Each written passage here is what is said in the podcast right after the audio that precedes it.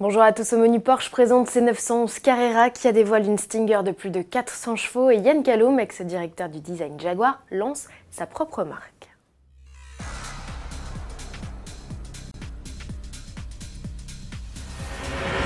La 911, ça s'agit, jusqu'ici uniquement proposée en version énervée S, la Type 992 s'enrichit de sa classique déclinaison Carrera. Disponible en coupé et en cabriolet, elle est reconnaissable à ses jantes plus petites et ses échappements simplifiés. La sportive abrite toujours à l'arrière le 6 cylindres 3 litres biturbo, lui qui développait une puissance de 450 chevaux n'en affiche plus que 385. Associé à la boîte PDK à 8 rapports, les Carrera s'affranchissent du 0 à 100 km/h en 4 secondes avec le pack optionnel Sport Chrono. Elles ont beau être moins puissantes et moins performantes, elles sont toujours aussi gourmandes en carburant avec une conso moyenne de 9 litres au 100. Inchangé aussi, les émissions de CO2 qui entraînent forcément un malus de 10 500 euros. Côté tarif, la mise de départ est fixée à 106 654 euros pour la 911 Carrera coupée et un peu plus de 121 000 euros pour le cabriolet.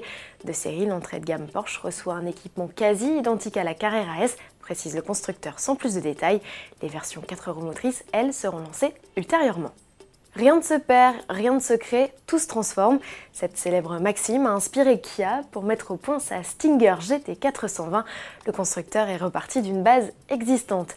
Derrière ces décors rouge et blanc se cache le premier exemplaire britannique de pré-production de la berline. Ce modèle, qui a limé les circuits, écumé les plateaux TV et les couvertures de magazines, totalise plus de 15 000 km au compteur rare pour un exemplaire de pré-production.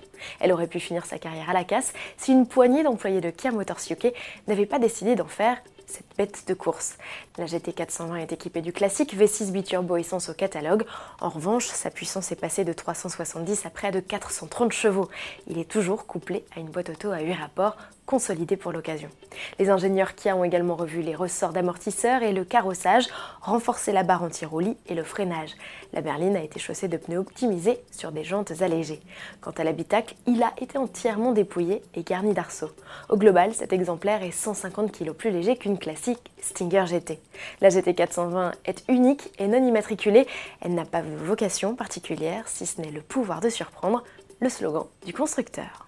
C'était le papa des Jaguars depuis 20 ans, Yann Kamloum, l'un des designers automobiles les plus connus et les plus influents de la planète automobile, prend un nouveau départ.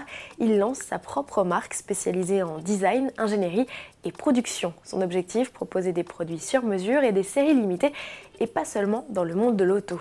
18 personnes travaillent déjà activement pour Callum, dont certains de ses anciens collègues. Une première création doit sortir des ateliers basés à Warwick, en Angleterre, dans les prochains jours.